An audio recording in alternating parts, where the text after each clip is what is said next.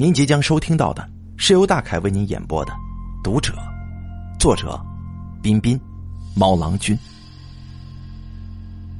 第一集。这件事情还要从今年的三月份说起。那个时候，寒冷的北风还在窗外逗留，我足不出户，宅在家里。我的宽带开的是包月。一天到晚，我除了写写稿子，就是挂着 QQ 跟上面的人聊天。加我的绝大多数都是读者。去年，一个南方出版社出版了一本校园恐怖小说年选，收录了我的其中一个中篇故事。文章前面附了一个简短的访谈，我顺手就把我的 QQ 号码就留在上面了。啊，我没别的意思。我就是想看看能有多少人加我好友，结果两三个月下来，加我的读者能有两百多人。有的人说：“猫郎君呐，我好喜欢你呀。”有的问：“猫郎君，你是男的还是女的？你结过婚吗？”也有的在鼓励我：“猫郎君，加油，你最棒了。”有的。跟我倾诉，他喜欢上了班里的某个男孩，问我该怎么办。有的一遍遍的给我发木马病毒，我猜呀，他也不是故意的。总之那段时间，我的 QQ 里面热闹极了，天天都像是赶集一样，人来人往。那个时候，那个人还没出现，一切都很美好。他是三月底的一天晚上走进我生活的，我记得很清楚。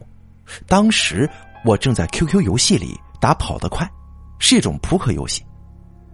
小喇叭闪烁起来，提示说有个叫做彬彬有礼的人加我好友。这个彬彬有礼是个男的，年龄上填写的是一百零一岁，籍贯是哈尔滨。个人介绍上写着一句没什么新意的俏皮话：“不准你偷看我空两行的介绍。”我从他这种自娱自乐、无聊劲头来猜测的话，这孩子年龄应该不超过十六岁。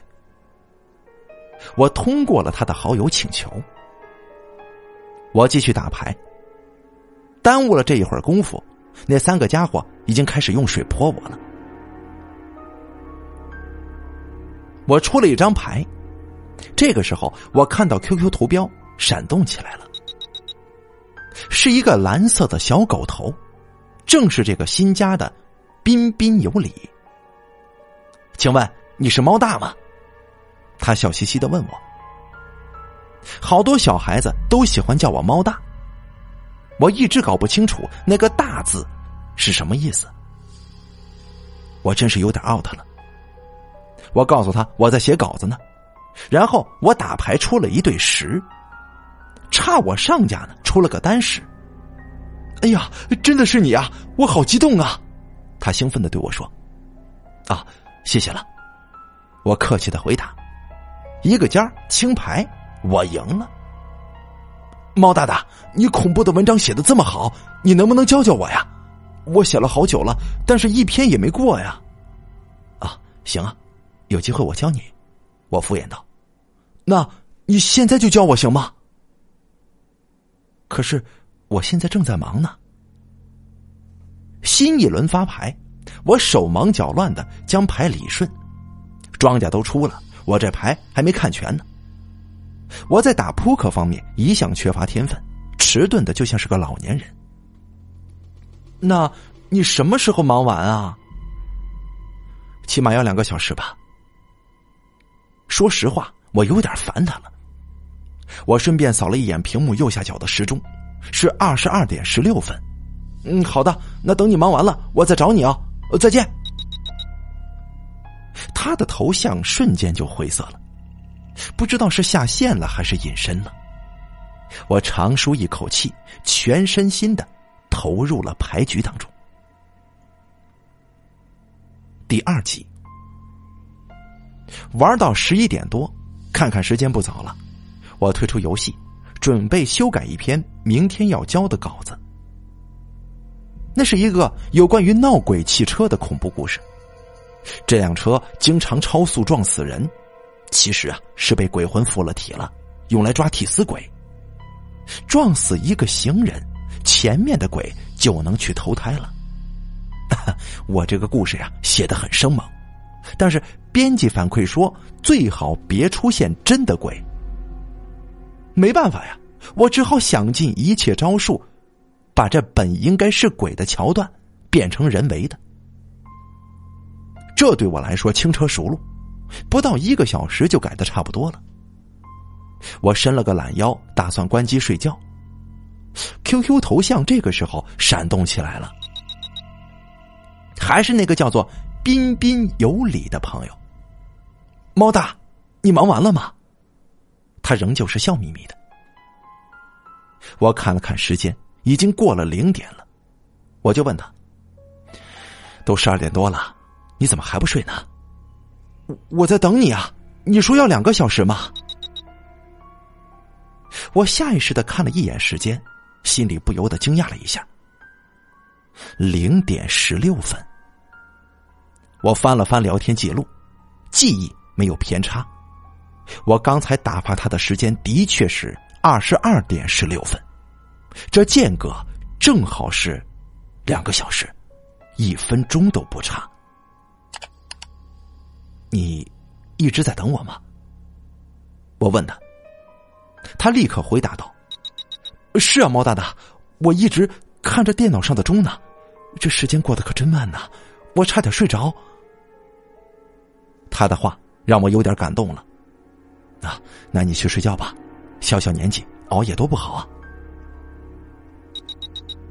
我已经不小了，嘿嘿，他发了一个呲牙坏笑的表情。再说跟你聊天就精神了，你说了要教我写恐怖文章的，你说话可要算数啊！我挺高兴的，这样执着的小孩子我一向喜欢。既然他想写恐怖小说，那我就尽自己的能力跟经验给他一点建议吧。于是我问他。你在写稿子的时候遇到的最大困扰是什么？哪些方面不清楚啊？尽管可以提出来。但是他马上回复了我一句：“我写的东西不够恐怖。”这个恐怖的感受性以及文字准确性的问题，的确是困扰写作者的最大问题。那还有别的吗？别的就无所谓了。我敲击着键盘。哎呀，我泛泛的说，你也未必有什么感触。哎，这样吧，你有没有写好的稿子？你发过来一篇，我针对稿子给你提提意见，怎么样？啊，好啊，好啊。他可能高兴极了，发过来一连串手舞足蹈的小企鹅。接着，他又传过来一份 Word 文档。文档的名字是张彬彬恐怖作品《杀猫》。原来他的名字叫张彬彬，难怪起了这么个网名。不过“杀猫”这个题目，着实令我有些反感。我是个极其爱猫的人，自己也养了一只小猫咪。我不太喜欢那些。糟蹋猫的故事。我打开这份稿子看起来，大概有六千来个字，是用第一人称写的，写的是我活捉了小区里的一只流浪猫，然后把那只猫给杀死的全过程。文笔粗糙幼稚，前言不搭后语，我勉勉强强看了三分之二，我是实在看不下去了。我告诉他：“你写的这篇东西最大的问题是它构不成一个故事，只是一个情节片段的描写，而且不必要的文字写了太多了。说简单点我的意思就是说他废话太多了。不过他毕竟是我的读者，我自然说话要委婉一些。可是他好像根本就没看到我的话，仍然自顾自的问道：“是不是还不够恐怖呢？啊，我是不是该把这杀猫的过程写的再详细一点？猫大，你说那个情节是不是挺棒的呀？就是把猫肠子从从肚子里拉出来，然后在猫脖子上缠好几圈，再从眼眶穿进去的那一段，是不是挺恐怖的？”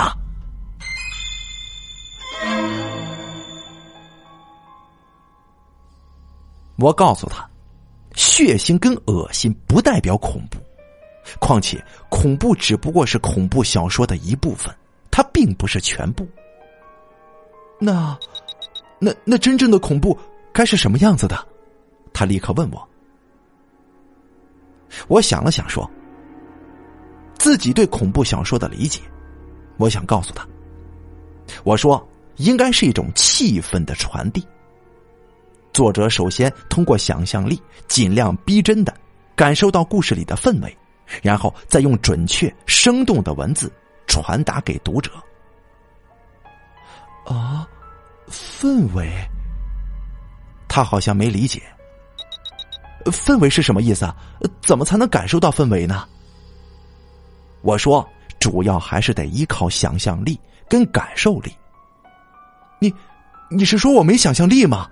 难道我杀猫那段写的不好吗？他好像有点不高兴了。现在的孩子都像是古代的皇帝，只能听好听的。啊，我跟你说啊，想象力是一方面，生活体验也很重要，可以弥补想象力的不足吗？我委婉的说。他莫名其妙的又高兴起来，发了一个哈哈大笑的表情过来。生活体验是我的强项，猫大，你知道我那篇杀猫为什么写的这么逼真吗？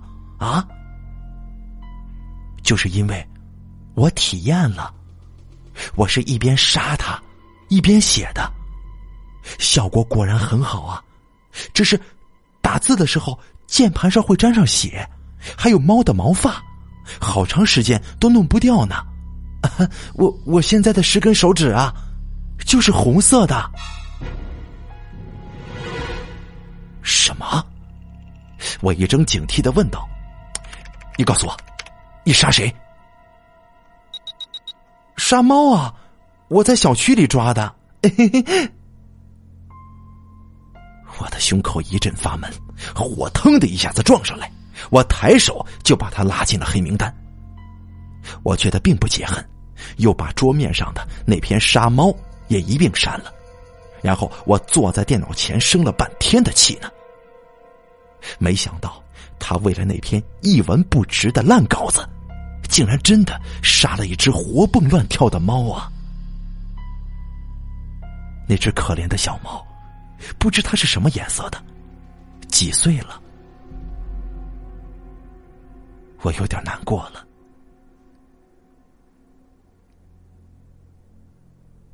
第三集，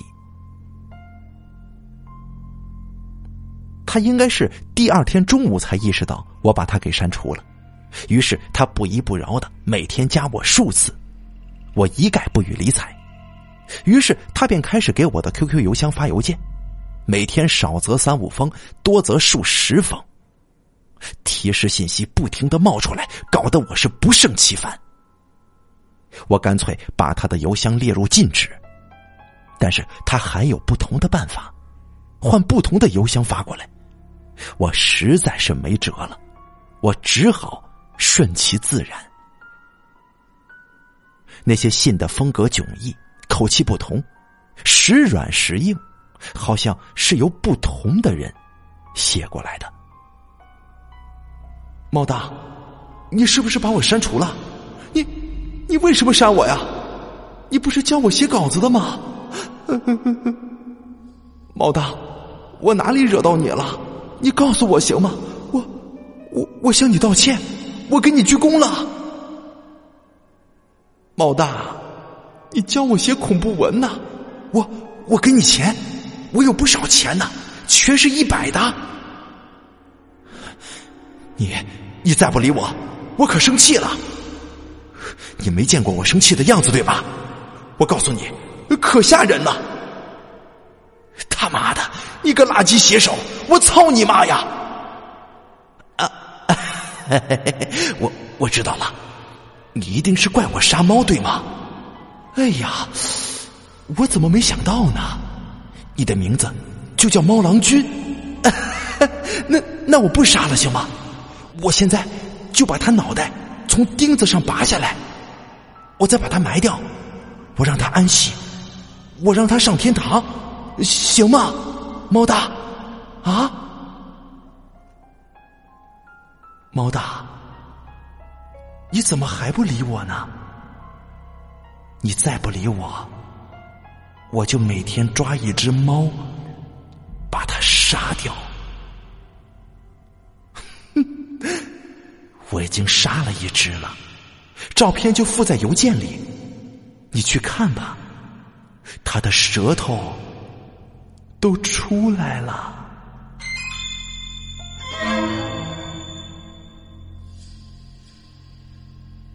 我打开附件里的照片，没有猫，那只是一盆兰花，植在红褐色的陶盆里，背景是洁白的床纱。我把照片删掉，重新把他的号码加上了。你告诉我，你到底想怎么样？他立刻笑盈盈的回复了信息。我就知道一定会加我的。我已经抓到猫了，你再不加我，我真的会杀他的。你刚才吓坏了对吗？那是一盆花。我愤怒的说道。你，你不要再缠着我了，也不要再伤害那些流浪猫了，知道了吗？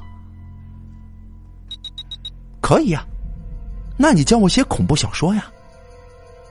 该说的我已经都说了，剩下的就要靠你自己体会了，我帮不了你了。你说过了吗？你都说什么了呀？我说想象力、感受力、生活体验，你懂吗？你？我咬着牙敲的键盘，梆梆作响。我是真生气了。对，对，你是说过，我差点给忘了。他突然就不说话了，像是在网线的另一端正在思考。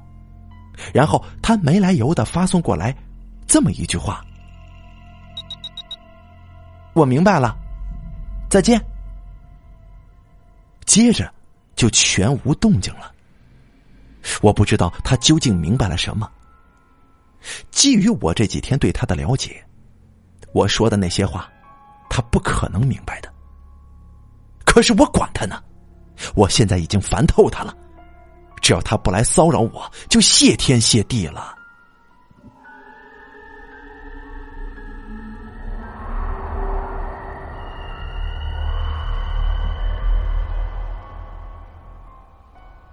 第四集，我把刚刚修改好的夺命鬼车传给草编，他看过之后给出的结果是勉强可以交付。不过他说这个题材略显陈旧，最终过审的几率不是很大。他让我多动动脑子，最好能在新的写作模式上多多开发一下。现在装神弄鬼的稿子太多了。读者早就不喜欢了，我灵机一动，我就告诉这个编辑，说最近有个粉丝老是骚扰我，我以这件事情为题材写一篇恐怖稿子，怎么样啊？编辑立刻给予高度肯定，他说这个点子听上去很不错，让我先写出来看一看。对了，我们闲聊了没几句，他像是。突然想起了什么？昨天有个小孩子加了我的 QQ，软磨硬泡要你的通讯地址，说是喜欢你的文章，说是要寄一份礼物给你。什么？我的心咯噔了一下，没来由的，我立刻想到了那个叫做“彬彬有礼”的网友。我警惕的问：“啊，是男是女的？”“哦，是个小女孩。”资料上写着是云南玉溪的。啊啊，是个女孩啊啊！你怎么了？哦哦，没事没事我发了一个阳光灿烂的笑脸。我觉得这件事也没有必要跟他细说，免得他还讥笑我胆小。不过呀，读者给你寄礼物也是一件好事嘛，对不对？拒绝总不太好吧？我说那倒也是。要不这样，如果你不想向读者透露地址的话，我可以让他把礼物寄到编辑部来，然后我再转寄给你，你看怎么样？我乐了，这个编辑太人性化了。我说这当然好了，只不过要给你添麻烦了。编辑说：“哎呀，什么麻烦不麻烦的？杂志社每天寄出去的邮件有好几百份呢，也不差你这一件了。不过也得看看他给你寄的是什么呀。要是给你寄一辆装甲车，哼，那我就帮不了你了。邮局是按斤算钱的，邮费太高啊。”最后，他叮嘱我：“好了，赶紧写稿子，不许偷懒呢。”这句话是我们每一次聊天的固定结束语，仿佛这编辑是地主转世，催稿那绝对是一流的。第五集，下午我开始动笔写这篇名为《读者》的稿子，预计能写一万字左右。为了显得逼真，我决定一开始先贴着现实来写。我唯一担心的就是怕情节过于平淡。不过换个角度，恐怖稿子最高的境界就是尽量平淡，避免那些夸大的情节跟人为捏造的跌宕起伏。最好的是，在不动声色当中弥漫出恐怖的气息出来，这才是最棒的恐怖小说。就像是某个无人知晓的角落。一条自来水管裂了个小口子，水悄悄的流出来，渐渐淌满了整个地面，没有任何人察觉。但是，这水位在缓缓的升高呢。呃 这只是个比喻了。当然了，这种写作难度挺大的，我自己可能还达不到。我还是要尽量构思一些稀奇古怪的情节来吸引读者。比如，我可以想象，这个只在网络上跟我有联系的读者，在现实中并不存在。也就是说，他是个爱好写作的鬼魂。或者，我把他写成一个朋友的恶作剧，就像是我零六年写过的那一篇《玩笑》一样。我还可以模仿斯蒂芬金的《密窗》，把他写成一个来自自我的小说人物。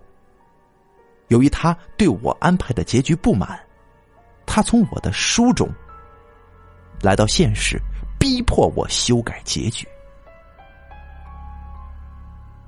我打开了一瓶冰镇可乐，猛喝了两口，然后打开一份空白文档，噼里啪啦的我就打起了字来。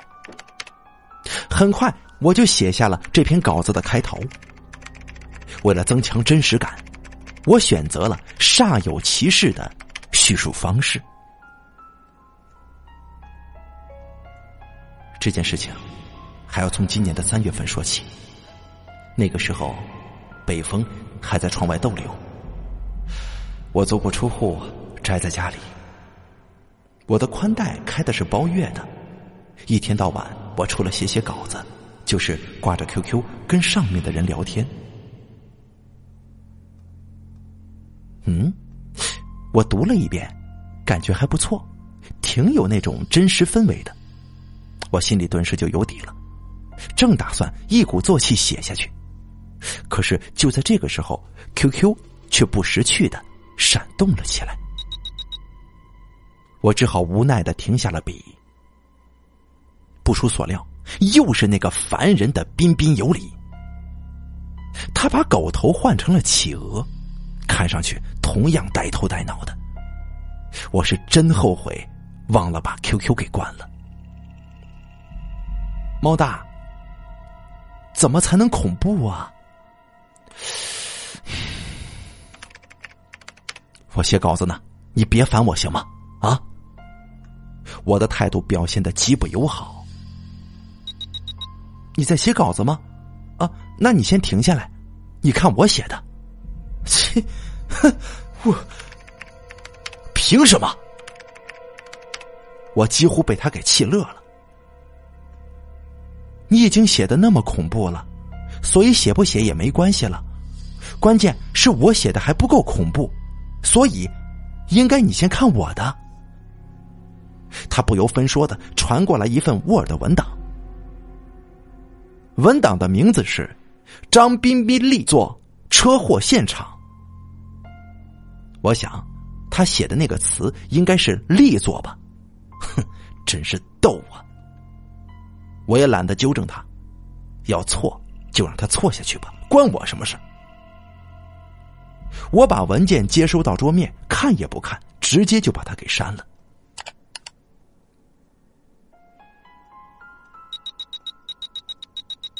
你在看吗？你在看吗？啊？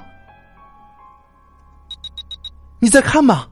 你够不够恐怖啊？你说话呀！我默默的坐在屏幕前，脑海里莫名其妙的浮现出香港电视剧里经常出现的那句台词：“你有权保持沉默。”哦，呃，你是在忙着看我的文章对吗？啊哈，那你在看呢？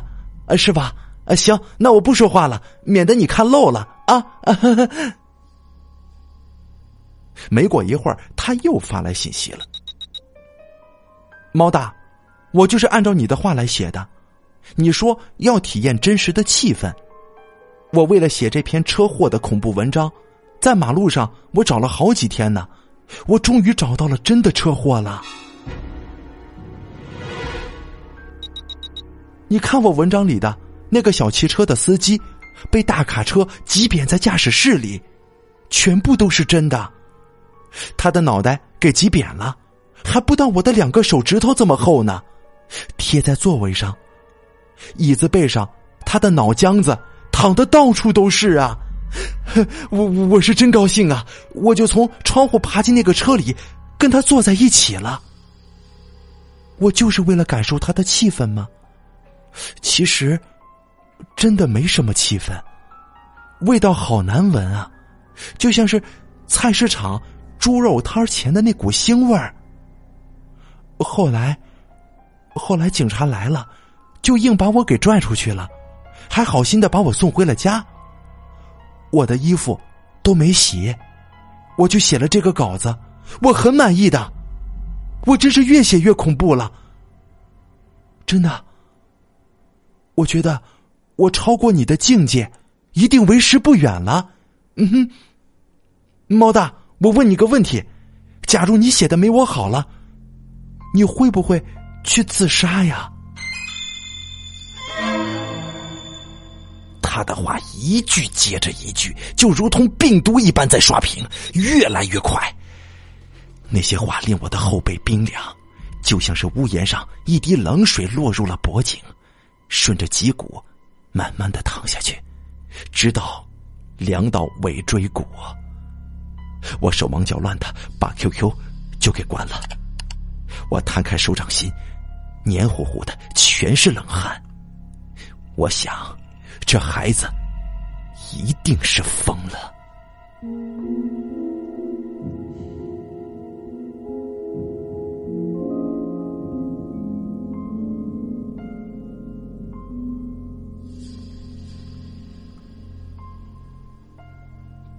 第六集。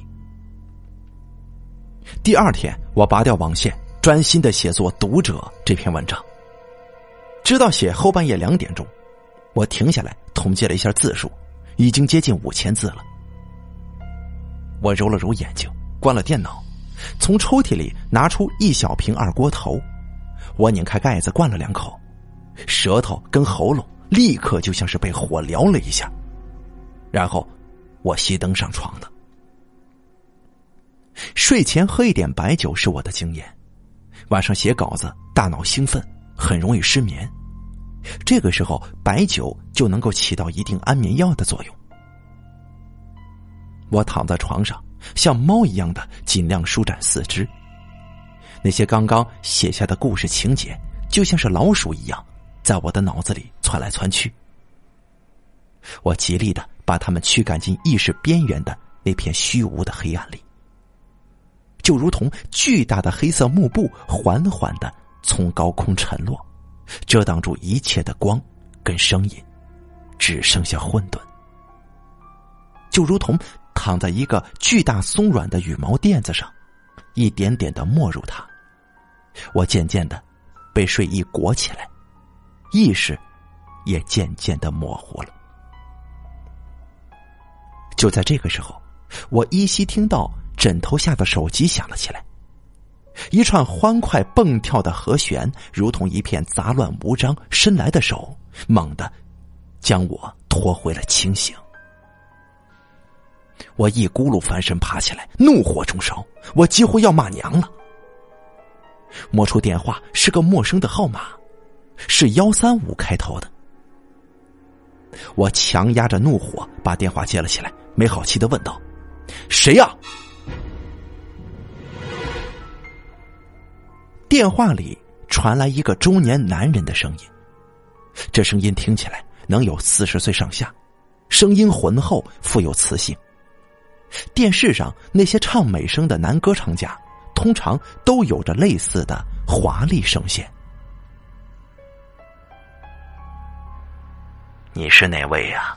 他问道。我火蹭的一下子就冒起来了，我对着话筒大喊大叫了：“，是你大半夜给我打电话的？然后你问我是谁？你到底找谁？”没骂他。我已经算是积德了。我找猫郎君。他轻声的说，就像是有些胆怯。他这样的态度，反倒令我有点不好意思了。叫我笔名的，通常不是作者朋友，就是编辑。啊，看我刚才这态度，太不合适了。我缓了缓语气，说道：“我就是，呃，请问你是？”我话还没说完呢，就听到电话中男生惊喜的叫起来了：“啊，猫大！”我先是一愣，就陡然意识到哪里不对劲了。猫大，你今天早上怎么没上 QQ 啊？我又写了一篇新稿子，给给你看看呢。啊！电话里的中年男人声音非常的圆润。我攥着手机，就像是被人丢进了冷库房一样，我浑身上下都开始寒冷、僵硬了。依旧是成熟而又欢快的声音传了过来：“猫大，呃，多亏你发在呃博客里的手机号，我看到了，要不我怎么可能找到你呢？我又看了一遍你写的婴儿面，受你启发。”我也写了一篇关于婴儿的稿子，不过名字叫《婴儿汤》。我我可没抄袭你啊！我的婴儿汤写的是把婴儿煮汤的，跟你不是一回事儿。猫大，你想象一下，锅里咕嘟咕嘟的煮着汤，一个煮熟的婴儿红彤彤的躺在汤里飘着，睁着两只煮熟的眼睛望着你。是不是很恐怖呀？他拍着手，在电话里咯咯的笑了起来。这种笑声从一个中年男人口中发出来，简直就如同梦魇一般。这么多天来，我一直想当然的把他想象成一个未成年的孩子，没想到坐在电脑前跟我聊天的是一个五大三粗的成年人。而且，他是个神经病啊！我全身的汗毛几乎都竖立起来了，但是他依旧喋喋不休的在说着：“猫大，我创作的作品里面，顶属这篇婴儿汤，体验感最好了。呃，就是婴儿不怎么好找啊。呃，这大街上虽然挺多的，但是那些家长们都不准我碰。”后来，我从我妹妹家把把他的小孩给偷出来了。可是那宝宝太大了，这锅又太小，我费了好大劲儿才塞进去的。他还一直哭，一直哭，煮他的时候还哭呢。不过后来就安静了。嘿嘿嘿，我很快就把这篇婴儿汤写好了。你快上线，快点，我传给你。你要先睹为快啊！啊？哎，猫大，你为什么不说话了？说话呀，猫大！说话呀，猫大！你说话呀！一声比一声重，仿佛由远及近，每一句都像是一柄锤子砸在我的心里，而且砸出了凹坑来。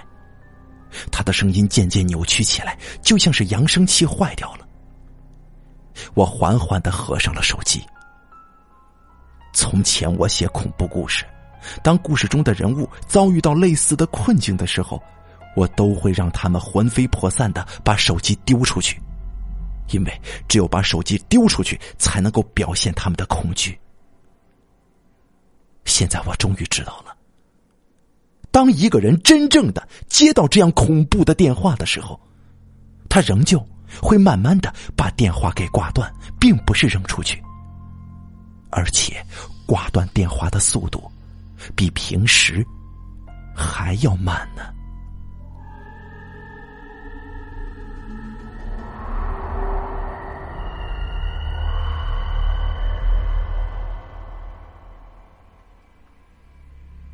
七集，我答应编辑五天之后交稿子，但是四天过去了，我没有完成。我写的这篇读者写了不到一半，因为那通电话，我把它丢弃在一边了。那个晚上之后，我看都不想再看他一眼了。那个张彬彬令我感到恶心，我不想看到他的名字，也不想再把它写进我的故事。这篇稿子被废弃了，最后一段停留在第四节的末尾。他说：“什么麻烦不麻烦的？杂志社每天寄出去的邮件有好几百份呢，也不差你这一件。不过也得看他给你寄的是什么。要是给你寄辆装甲车，哼，我可就帮不了你了。邮局是按斤算钱的，邮费太高了。不许偷懒了，赶紧给我写稿子啊！”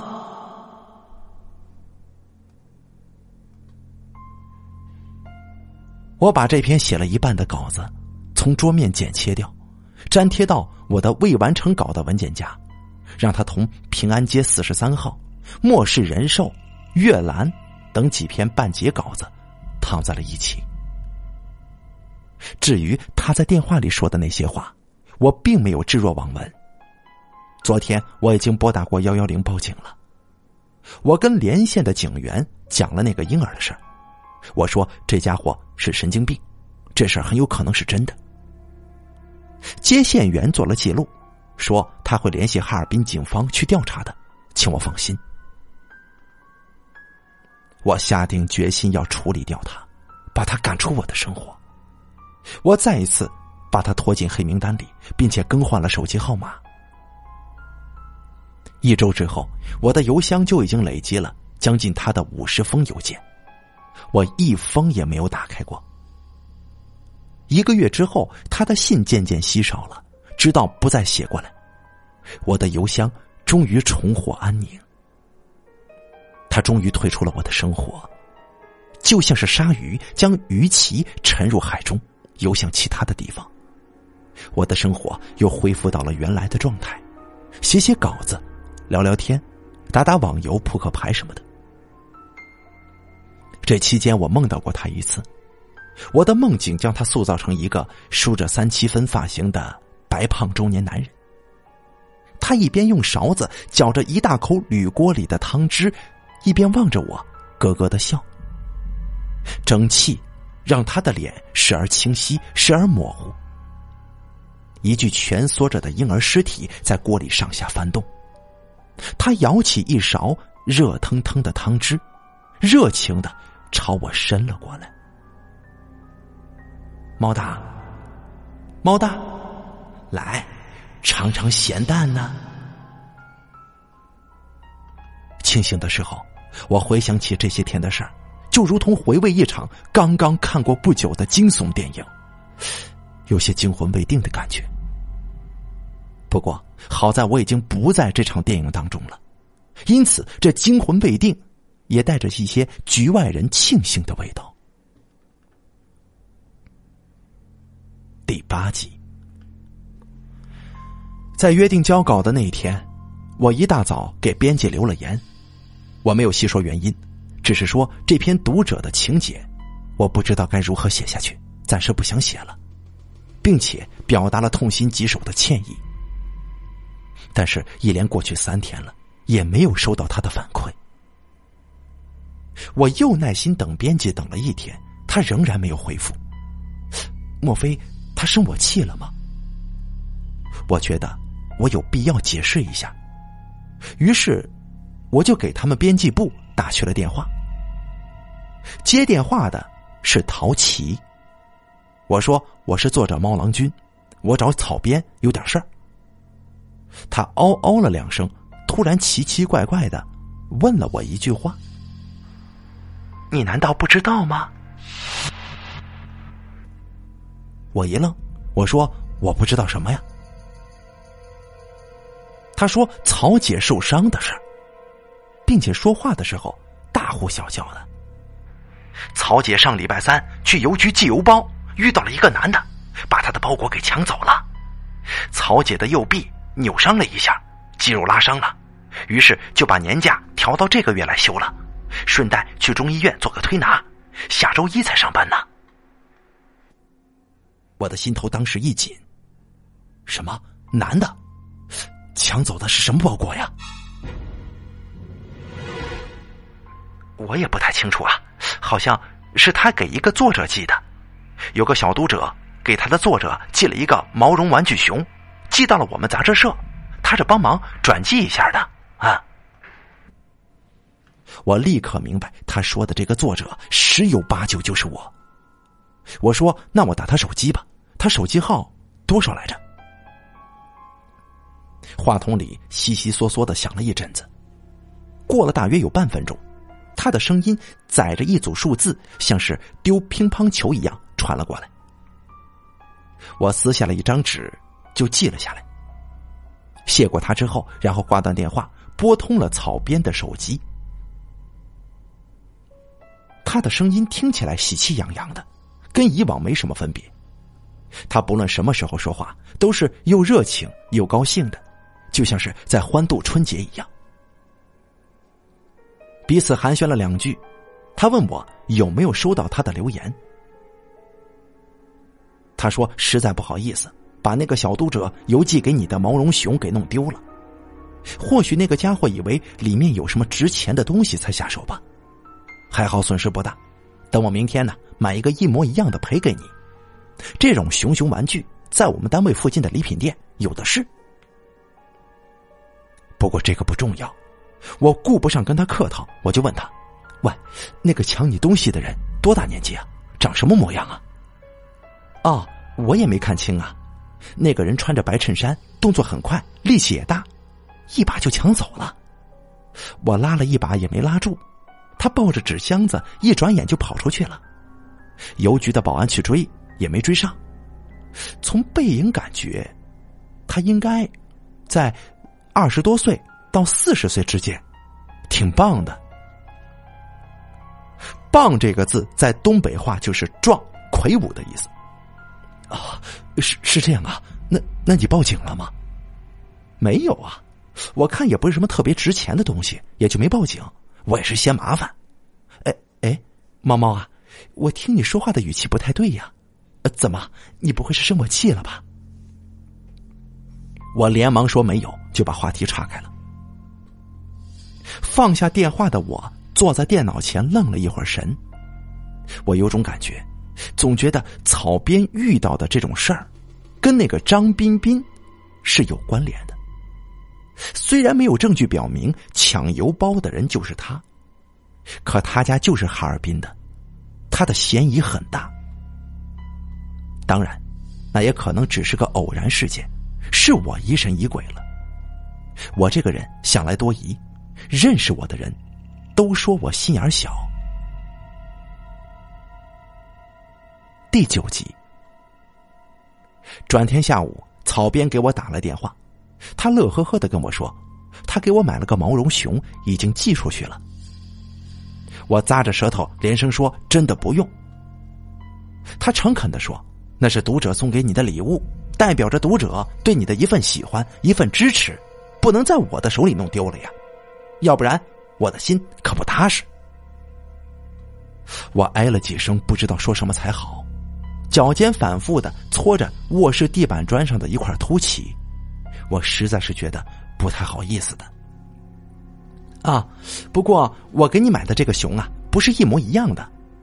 原来那个熊是白色的，我跑了挺多家也没找到，所以就挑了一个米黄色的，颜色深了一点不过样子几乎没有分别的，质量也差不多。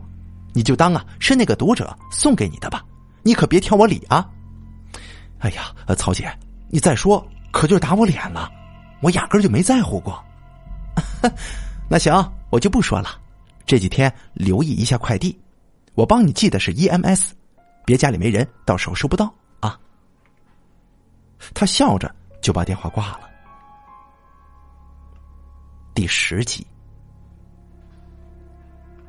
两天之后的下午，实际上也就是今天，我写下这些字的今天。午后两点多，从昨天晚上起，这个雨一直下个不停。但是现在终于停了，外面有些阴，浅灰色的天空压得极低，仿佛就附在我所住的六楼楼顶上。从阳台大敞的窗户吹进来的风凉飕飕的，裹夹着初秋潮湿冰冷的水汽。我养的那只黑白花小母猫在卧室里走来走去，时不时的颤抖着尾巴。朝我尖锐的叫上一声，我正埋着头写一部叫做《指甲》的恐怖稿子。刚写到第二节中段的时候，我就听到外面有人在敲门。我不情愿的停住笔，我把脚塞进拖鞋，走到客厅，隔着门问道：“谁呀？”快递。门外言简意赅的回答。看来是曹姐送给我的毛绒熊到了，速度还挺快的。我拉开门，门口是个戴着橘红色棒球帽的男人，皮肤黝黑，帽子正中印着深蓝色的 “E M S” 字样。他的腋下夹着一个挺大的纸箱子，不过这箱子显得没什么分量。斜对着我的那一面，用粗黑的碳水笔写着我的地址。北京市通州区车站路朱燕尾收，下方落着草编的真实姓名。他的另一只手里拿着一个 A 四的纸订成的白纸本子，一下又一下给自己扇着风。我接过箱子放在脚边，他把本子递过来，刚要说话，我摆摆手把他给截住了。哎，你先等会儿，我得先开箱验一下东西对不对。然后才能签字。哼，我上回啊在淘宝买了个 M P 三，结果送来的时候我没看就签了。我嘟囔着在客厅里左顾右盼的转了一圈，最终在电视机柜层下面找到了一把不用的钥匙。回到门口，划开封箱的透明胶带，翻开箱盖，掐着脖子把里面的毛绒熊就给拎了出来。哟这家伙个头真是不小啊，足有一个三四岁的孩童那么高。白色的棉线充当了他浑身的绒毛，摸上去是滑溜溜的，很松软。他的两只大圆耳朵耷拉着，眼睛跟鼻子都是塑料的，跟个扣子差不多，用线缝上去。脖子下面还扎了一个红色的蝴蝶结，显示着它应该是一只女性的熊。他咧着大嘴，憨厚的冲我傻笑。我翻来覆去的检查了两遍，发现没什么破损、污损的地方。于是我把它塞回纸箱里，直起身，刚想对快递员说可以签字了，不过我突然又想到了一件事儿。我低着头看着仰躺在箱子里的毛色洁白的毛绒熊，又抬头看看面前的快递人员。如果我记得没错的话，草编昨天说他给我买的那只熊是米黄色的，一开始被人抢走的那只才是白色的。那么，现在躺在我脚边的怎么会是一只白色的熊呢？我脑袋里正转着这件事儿呢，一直一声不吭站在门口的快递员朝我笑了笑，他把手里的本子掀开一页，伸到我面前，声音悦耳的说：“毛大，我又写了一篇新的恐怖稿子，这次你说什么？也得帮我看一看呢。”我甚至闻到了他嘴里散发出来的大蒜的气味他笑眯眯的望着我，眼睛微微的鼓凸出来，眼白比平常人要多。他的嘴唇慢慢的翻上去，露出一口骨头般雪白的牙齿。他继续用那充满磁性的嗓音说：“毛大，我给你留言，你怎么不回呢？我只好亲自到北京来找你了。”你知道吗？我找你的地址可费了好大的劲呢。一开始我是想在那天下班之后跟着草编姐姐到她家里去问的。我担心她不告诉我，我特意买了一根绳子，还有一把刀。他轻轻的拍了一下腰间的凸起。结果那天他先去了邮局。我在他旁边偷偷一看，可把我给乐坏了。他要寄的箱子上正好写的是你的名字跟地址，我就把箱子给拿走了。这不，我亲自给你送过来了。你高兴不高兴啊？毛大，你是不是一直都没识破我？我就担心你不给我开门。所以我特意花了十块钱做了这个帽子，怎么样？挺像是那么回事的吧？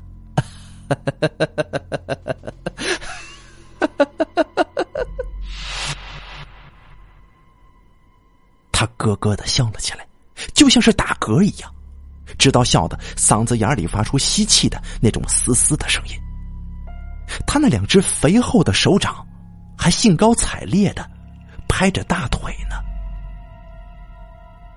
突然，他的笑容像是突然卡在了他那张宽阔的脸上一样。他猛地把脸就拉下来，嘴巴不悦的就嘟起来了。妈的，我都站累了，你怎么不叫我进屋呢？你这人呢，也太没礼貌了吧！他伸手用力一推，把呆若木鸡的我推到一旁，直挺挺的走进门来，然后用力。靠上了防盗门，砰的一声巨响，门锁随之清脆的弹出来，将沉重的不锈钢防盗门给锁死了。房间里的光线由于房门的关闭，瞬间就昏暗下来，阴天的气氛弥漫到了室内。现在，我同这个恐怖的精神病人被锁在这个不足四十平米的封闭的房间当中。周围是涂满了阴暗而显得发灰的墙壁。我距离他还不到一米，在如此巨大的恐惧的压迫之下，我几乎失去了应变的能力。我一动也不敢动，就如同一座手脚冰凉的石膏像一般。第十一集，他将帽子朝床上一丢，背着手在我的卧室里走来走去。我的猫吓得躲在了床底下。他哈腰看了一下，抬起头笑眯眯的对着我：“ 一只小猫啊！看到它，我就想起我的杀猫来了。猫大，我按你说的改了五遍，现在好看极了，真应该拿来给你看看。哎呀，可惜我忘记带了。他脸上露出了惋惜的神情。我远远的坐在沙发上，心脏急剧的跳动着，紧张跟恐惧令我呼吸困难。他看上去能有一百七八十斤，腰间好像是还别着凶器。我还听说精神病人力气都很大，跟他搏斗起来，我十有八九会被他给弄死。怎么？难道要大喊大叫吗？外面的人未必听得到，搞不好还把他给激怒了。打电话报警吗？手机在写字台的抽屉里，冲破窗户一跃而下呢，就像是动作电影里的那些主角们经常那样干的。可是，可是我住的是六楼啊，电影里的人从六楼跳下去都是毫发无损，但是我要跳下去的话，不把脑浆子摔出来，估计都很难吧？我该怎么办呢？我只能听天由命了。毛大，来来，给你看看我的新作品。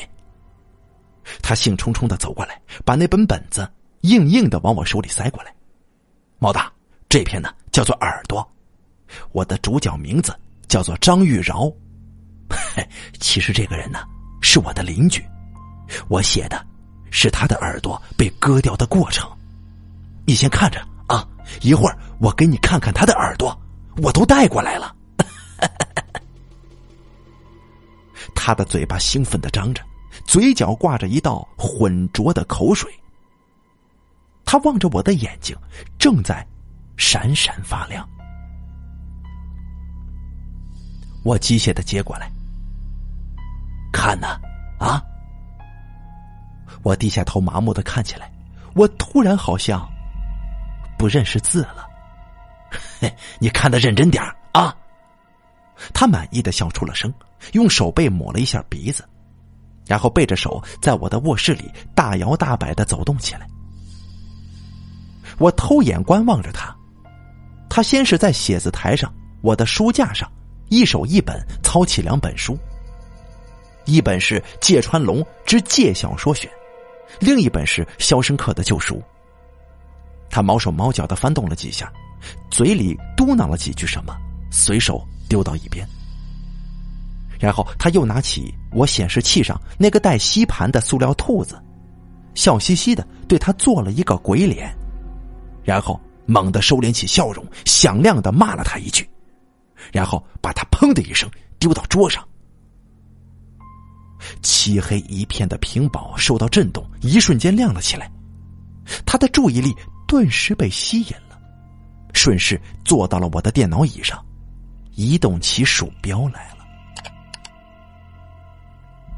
他的身体挡住了我的视线，我看不到屏幕，只听得到按动鼠标所发出的那种细密的声响，就像是有人在不停的轻叩牙齿。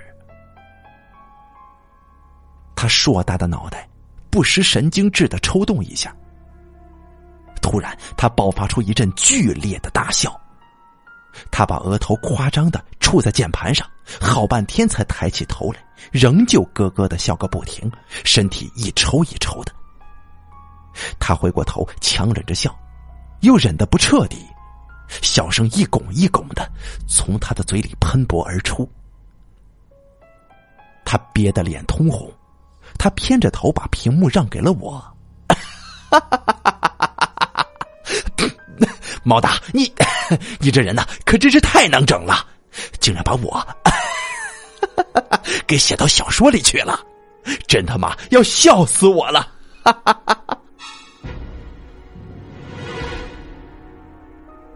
他又像公鸡打鸣似的狂笑起来。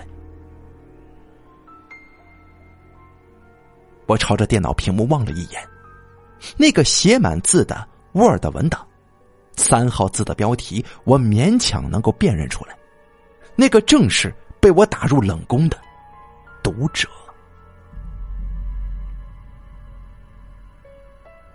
他的笑声再次毫无征兆的戛然而止然后他皱着眉头一脸不耐烦的问我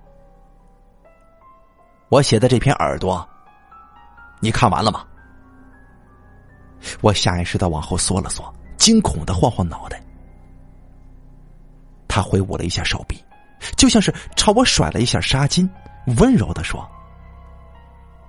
看吧，看吧，你看我的，我看你的，多公平啊，多合理呀。”说完，他快速的转回头去，我又只能看到他头发稀疏。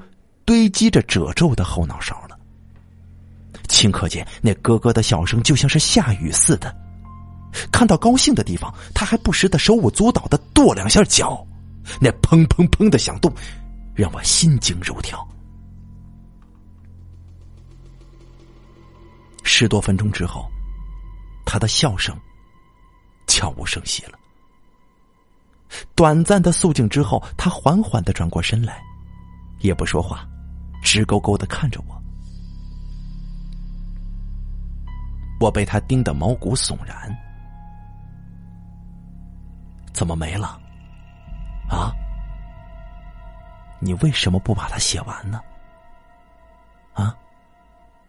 他那张宽阔的胖脸上，肌肉突突突的抽搐着。为什么呀？你倒是说呀！怎么没了？他猛地嚎叫起来，他呼的一下子从座椅上站起来，椅子被撞倒在了地上。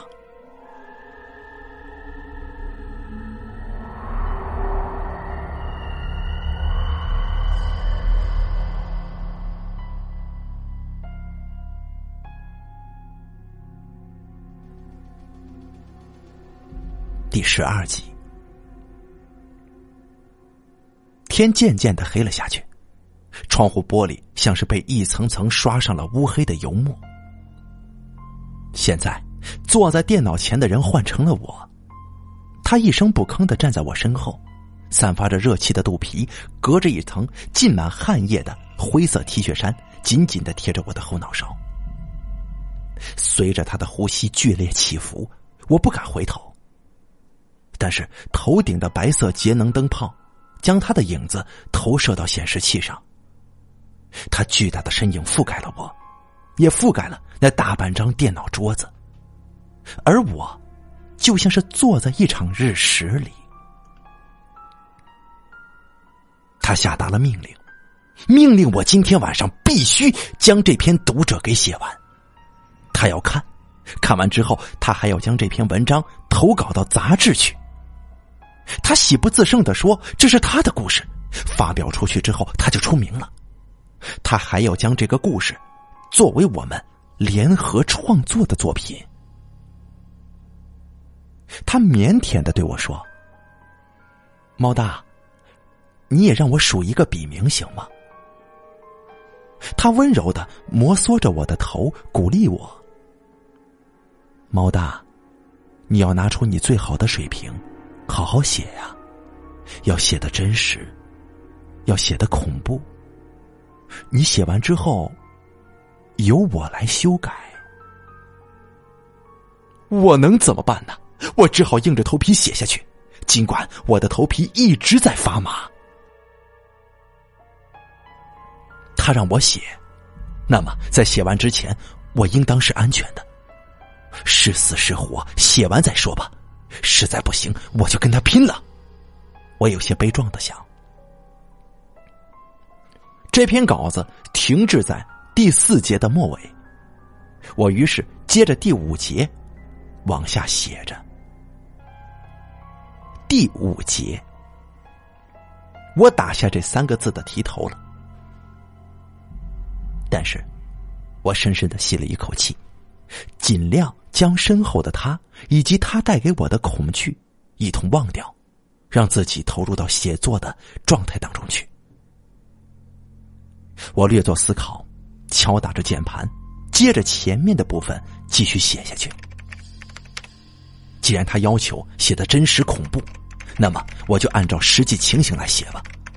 对我来说，这两点都不能再符合了。我写道：“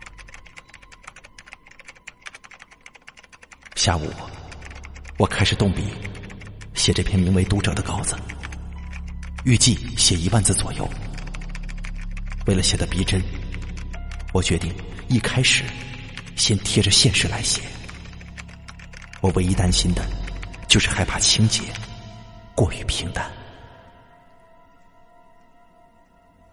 写下了第一段。”后面就更加势如破竹了，我就这样低着头一路写下去，手指弹动如飞，一刻不停。我犹如灵魂脱体，完全忽略了身边的一切，包括身后的他，不时飘起的神经质般的笑声，以及绵延不绝的呼吸声。我耳边只能听得到键盘密不透风的噼啪作响。时间在我的身边加速掠过，我头也不抬，推动着手下的情节一路向前狂飙着。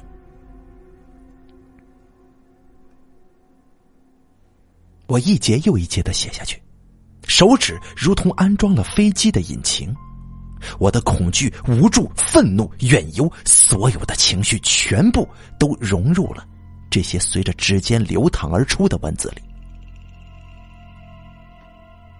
当电脑屏幕下方的时钟行走到凌晨两点二十七分的时候，我终于敲下了这篇稿子的最后一行字。我直起腰，靠在椅背上，身后随之响起了他心满意足的笑声。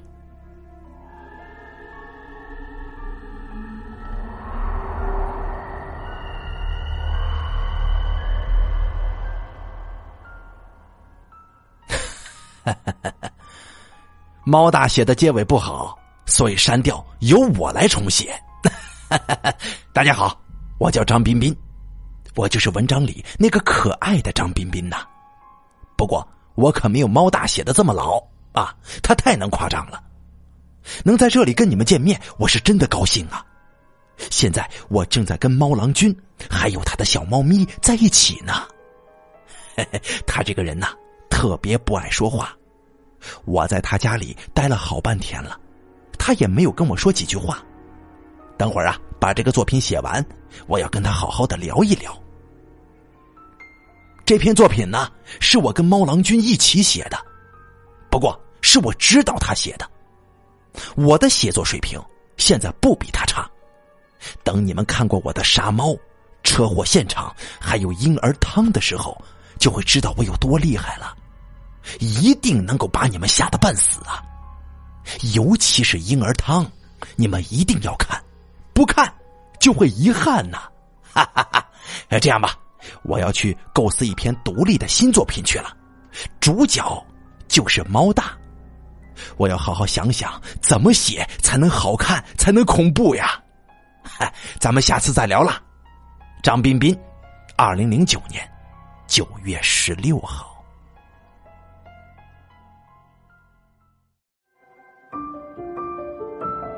本期故事演播完毕。想要了解大凯更多的精彩内容，敬请关注微信公众账号“大凯说”。感谢您的收听。